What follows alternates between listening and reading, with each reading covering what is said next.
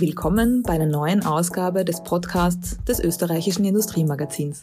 Mein Name ist Michaela Holi. Ich darf Sie heute wieder in die Welt der Maschinen, der Automatisierung, der Innovation und der Zukunft der produzierenden Wirtschaft entführen. Für diese Episode hat Industriemagazin-Redakteur Daniel Poselt mit Stiva Advanced Products Geschäftsführer Josef Brandmeier gesprochen. Brandmeier leitet in der auf Zulieferproduktion und Automatisierung spezialisierten Stiva-Gruppe seit 2019 die Produktionsbereiche im Zulieferwerk Gampern. Dort wird in den nächsten Jahren kein Stein auf dem anderen bleiben. Produziert werden in Gampern aktuell Lenkungs- und Getriebekomponenten, die im Automobilbau bis 2030 allesamt nicht mehr benötigt werden. Hören Sie, wie Brandmeier die wegbrechenden Umsätze im Automobilbereich durch radikal neues Geschäft in der Unterhaltungsindustrie kompensieren will, welche Rolle dabei dem Startup Xiltech zufällt und wie die Strategie, gleichermaßen auf neue Technologie, neue Kunden und neue Märkte zu setzen, zum Erfolg führen soll. Und nun, ohne weitere Verzögerung, viel Vergnügen mit dem Podcast des Industriemagazins. Powered by Speechlife. Speechlife, die effizienteste und genaueste Art, Sprache in Text umzuwandeln. www.speechlife.com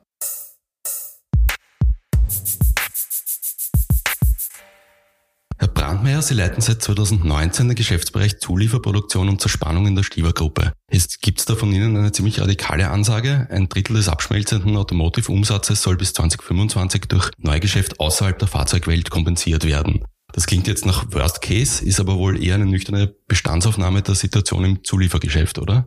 Ja, Herr Bosel, danke für die Möglichkeit, hier das Gespräch mit Ihnen zu führen. Und wir haben tatsächlich eine Situation, wo wir, wenn wir uns heute nüchtern die Zukunft anschauen, nämlich die Zukunft 2025 und darüber hinaus, wir uns intensiv Gedanken machen müssen, wie wir das lösen. Die Autoindustrie, die Zulieferindustrie für die klassische Autoindustrie wird sich radikal ändern. Das haben auch wir erkannt und darauf aufbauend haben wir mit völlig neuen Ideen deutlich außerhalb der Autoindustrie, außerhalb der Mobilitätsindustrie mit völlig innovativen technischen Lösungen Kundenbedürfnisse befriedigt. Und es geht eigentlich nicht darum, kurzfristig 2021 oder 2022 große Umsätze mit den neuen Themen zu machen. Gerade in der aktuellen Situation sind die Abrufzahlen und die daraus resultierenden Umsätze sehr, sehr hoch sogar. Wir haben ja das bekannte Problem, dass äh, von der Rohmaterialseite eigentlich brutale Engpässe aktuell zu spüren sind. Und darum haben wir aktuell sogar eine sehr, sehr gute Umsatzsituation. Aber man darf sich dadurch nicht täuschen lassen.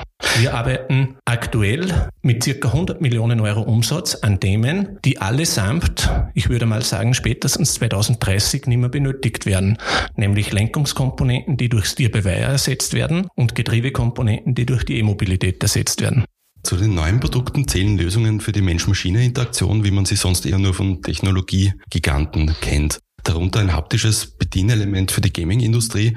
Wie landet man so einen Wurf? Die große Zielsetzung von unserer Seite ist, dass wir aufbauend auf unseren beherrschten Herstelltechnologien, wo wir große Bandbreite in-house abdecken, mit neuen Produkttechnologien. Und da ist die MRF, magnetoreologische Flüssigkeit, die MRF-Technologie, die Produkttechnologie, auf der wir aufbauen. Dann haben wir gesagt, das ist ganz was Innovatives. Wie bringen wir das in den Markt, damit es kein verstaubtes Image am Beginn bringt? Und es ist halt so, dass ganz, ganz innovative Branchen die Gaming-Industrie oder Gaming, das ganze Gaming-Umfeld sind. Und so haben wir uns auf den Weg gemacht, um zu schauen, wie können wir diese Produkttechnologie in der Gaming-Industrie platzieren. Und da sind wir auf verschiedene Anwendungsfälle gekommen, haben hier relativ schnell sehr positive Rückmeldungen von den wirklich großen Playern auf der Welt bekommen. Und so haben wir das sukzessive vorangetrieben. Um die Innovation voranzutreiben, gründeten sie mit der Montafona Technologie Schmiede Inventus das Startup Xiltech. Warum dieser Schritt und nicht etwa der Aufbau eines äh, Inhouse-Inkubators? Auf der einen Seite geht es um das, dass wir bei der Stivo Advanced Products neue Themen, neue Ansätze von der Technologieseite genauso wie von der Marktseite hereinbekommen. Ja? Ich würde mal sagen, wir können sehr viel, wir sind gut, aber wenn man unsere Stärken kombiniert mit den Stärken anderer, dann kommt noch viel was Besseres raus. Was meine ich da genau? Es geht darum, dass sie zum Beispiel die Firma Inventus eine Innovationsfirma ist, die das Who is Who der gesamten europäischen Industrie kennt. Weil hier einfach richtig coole Dinge gemacht werden im Innovationsstadion. Und wenn wir uns mit denen zusammentun, dann bringen wir diese Innovationen in Serienprodukte. Und dann haben wir noch ein Thema, diese Serienprodukte müssen vermarktet werden. Und wir sind in der Vergangenheit sehr stark in der Autoindustrie unterwegs gewesen. Und wenn wir jetzt völlig neue Branchen, völlig neue Industriezweige und auch völlig andere Zugänge angehen wollen, dann müssen wir hier auch andere Wege beschreiten.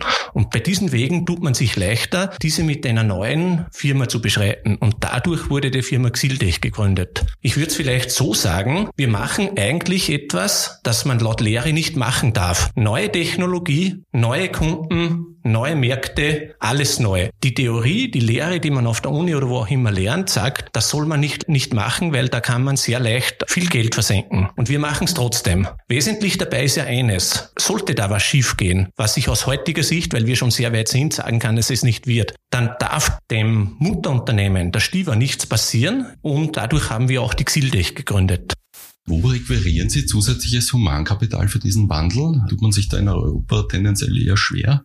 Das ist auch eine sehr interessante Frage. Es ist natürlich sehr fordernd. Ja. Die guten Leute, im Speziellen die guten Leute in den Bereichen, in den sogenannten Mangelberufen oder in, in Softwarebereich, die halt alle Firmen suchen, sind grundsätzlich hm, sehr begrenzt. Umso wichtiger ist es, dass wir ein Mindset versprühen und Projekte haben, die die Leute, diese jungen, äh, hochmotivierten und gut gut ausgebildeten Leute wirklich fördern und fordern. Das ist ganz, ganz wesentlich.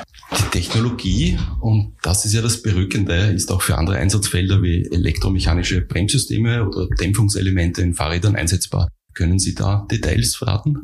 Grundsätzlich ist ja die MRF-Technologie, die wir hier in der gemeinsamen Zusammenarbeit mit Inventus und Xildech in Serie bringen, eine alte Technologie. Eigentlich gibt es die seit über 20 Jahren. Diese wurde zwar immer weiterentwickelt, aber erst in den letzten Jahren wurde durch die Möglichkeit, Software und Elektronik mäßig, hier wirklich möglich, Quantensprünge zu machen. Mit dieser Technologie schaffen wir revolutionäre Bedienkonzepte, die wir weit über die Mobilitätsbranche hinaus, wie schon angesprochen, vom Gaming-Bereich bis zur Maschinenbedienung in der Industrie nutzen können. Wir schaffen damit revolutionäre Dämpfsysteme, wir schaffen damit revolutionäre Sicherheitssysteme. Das heißt, ganz, ganz wesentlich ist, dass diese Produkttechnologie in allen Lebensbereichen einsetzbar ist. Schon Ende des Vorjahrs lief die Vorserienfertigung äh, für Kunden aus der Gaming-Industrie und einen Industriesteuerungshersteller an. Äh, werden die Teile äh, Stand heute bereits in Serie verbaut? Für die Maschinenindustrie, also für die Bedienung von Werkzeugmaschinen, werden Stand heute Serienteile zwar noch in kleineren Mengen, weil das natürlich ein, ein relativ flacher Anlauf ist, in Serie Serie verbaut. In der Gaming-Industrie starten wir mit Q2 2021 die Serienproduktion. Ein neues Produkt spült in auslastungsschwächeren Zeiten, wenn man so will, sehr unmittelbar Kapazitäten äh, ins Kamperner Werk. Wie flexibel ist eine Autoteileproduktion eigentlich umrüstbar? Ja, das muss man jetzt in mehrere Themen unterteilen. Grundsätzlich ist es ja so, dass wir kurzfristig ja keine Notwendigkeit haben, hier Maschinen umzurüsten oder so etwas, weil die Teile, die wir aktuell produzieren, ja, noch irgendwo bis in den nahezu die 30er Jahre produziert werden. Wesentlich ist aber, dass wir uns jetzt darauf vorbereiten, die äh, Teile zu produzieren zu können, die nach 2025 in völlig neuen Märkten und anderen Anwendungen gebraucht werden. Und hier ist weniger das Thema des ähm, Investitionsthema, Maschinen und solche Dinge, sondern ganz, ganz entscheidend ist, dass wir das Mindset der Mitarbeiter, auch derer, die in der Produktion und im produzierenden Umfeld tätig sind, ändern. Damit meine ich, dass es einfach wesentlich ist, dass wir nicht mehr Lebenszyklen von zehn Jahren oder länger haben, wie wir es aus der unter Anführungszeichen bekannten Autoindustrie kennen, sondern dass wir kurz, kurzzyklischer werden. Ja. Wesentlich ist, dass wir nicht nur mehr Mechanik haben, sondern wir haben Software dabei, wir haben Hardware dabei, wir haben PCB Peace, alle diese Dinge. Und das erfordert natürlich eine Veränderung im Denken und Handeln. Und das muss man Schritt für Schritt die gesamte Mannschaft heranführen.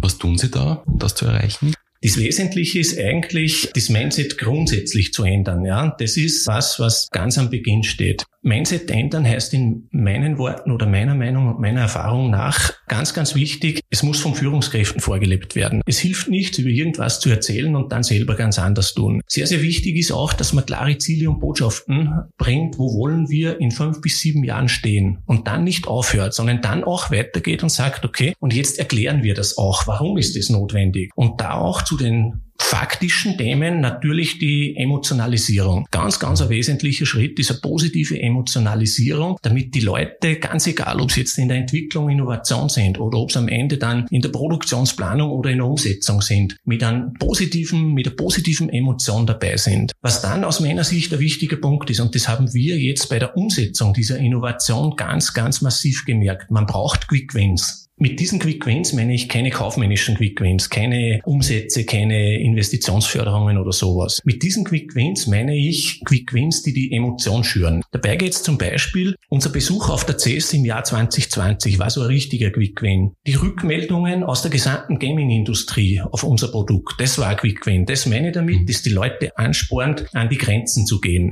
Dann muss man das Ganze natürlich auf erreichbare Teilziele runterbrechen und dann generell die Mannschaft fordern und fördern. Und das ist ein Thema, das sehr wichtig ist in der Innovation, in der Entwicklung, aber dann darf es keinen Stopp geben. Mit derselben Intensität, wie man den Mindset-Wechsel in diesen Bereichen herbeiführt, müssen und beschäftigen wir uns auch mit dem Produktionspersonal.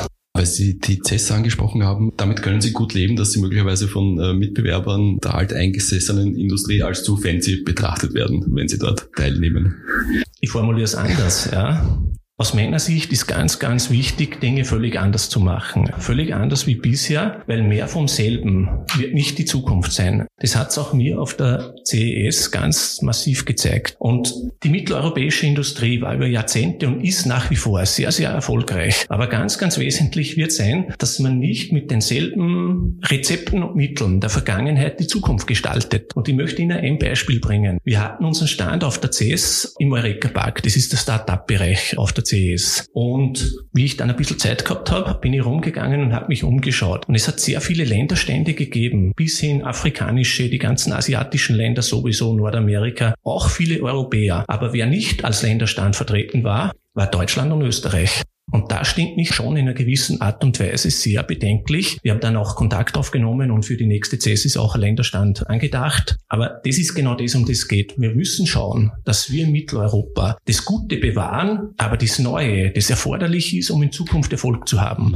wirklich auch einsetzen, hereinziehen lassen. Ich würde es in meinen Worten formulieren. Wir müssen weg von einem über Jahrzehnte hinweg sehr erfolgreichen Einzelkämpfertum in Mitteleuropa hin zu einem netzwerkartigen Agieren. Mhm. Und es ist halt mal so, dass uns eigentlich die Technologiegiganten aus dem Valley das vormachen. Also das heißt, die Mentalität der kontinuierlichen Verbesserung, eigentlich so eine klassische Ingenieurstugend, hat sich in Teilen überlebt, oder? Ich habe es bei uns in der Stiefel Advanced Products bei den neuen Themen eigentlich gesagt, mir interessiert jetzt kein KVP. Ich will Disruption. Disruption nicht um Disruptionswillen, sondern Disruption, um wirklich an die Grenzen zu gehen und an die Grenzen zu gehen hinsichtlich neuer Möglichkeiten, neuer Technologien, neuer Märkte, neuer Anwendungen. Und jetzt heißt nicht, dass jeder disruptive Ansatz ein guter ist, um das geht's nicht. Aber wenn ich immer nur ähnlich weiter tue, kleine Schritte gehe, ja, dann werde ich niemals Quantensprünge erreichen. Und wir müssen, davon bin ich felsenfest überzeugt, jetzt in manchen Bereichen wirklich Quantensprünge erreichen. 2010 schaffte Stieber die Etablierung als Tier One-Lieferant für den VW-Konzern. Elf Jahre später braucht es die Transformation vom Zulieferer zum Endprodukthersteller. Hätten Sie gedacht, dass dem klassischen Autobau so wenig Zeit bleiben wird? Ich sehe es. Ich muss Ihre Frage so beantworten. Die Mobilität an sich, die Mobilität der Zukunft ist eine hochspannende Geschichte und viel wesentlicher als wie, wie geht's der Autoindustrie, geht's, welche Antworten haben wir an die Mobilität der Zukunft. New Mobility wird auch in Zukunft ein wesentlicher Faktor sein. Aber, und das sieht man jetzt ganz genau, wie sie die Ausrichtung der IAA in München jetzt verändert im Vergleich zur alten IAA. New Mobility heißt nicht nur mehr der klassische PKW. Wenn jemand unter New Mobility nur das Thema versteht, wie verändern verändern wir uns vom Verbrenner, von der Verbrennungstechnologie zum Elektroauto, dann ist das viel zu kurz gegriffen. Wir als Stivo Advanced Products werden uns in der Batteriefertigung nicht beschäftigen oder mit der Batteriefertigung nicht beschäftigen. Sehr wohl werden wir uns intensiv auch in der Mobilität mit anderen Themen, anderen Herausforderungen und anderen Anforderungen der New Mobility beschäftigen. Für uns sind im New Mobility Bereich, Bedingkonzepte der Zukunft. Ja. Es wird nicht nur das autonome Fahren auf Level 5 geben, es wird auch Level 4 Fahrzeuge geben, wo auch die Möglichkeit besteht, einzugreifen. Bremsen der Zukunft. Heute redet da jeder, dass der Feinstaub vom Verbrennungsmotor kommt. Ja. Dabei vergisst man sehr, sehr schnell, dass ein relevanter Anteil des Feinstaubs von Bremsen kommt. Welche Auswirkungen hat Ihre Transformation auf das Werk Gampan?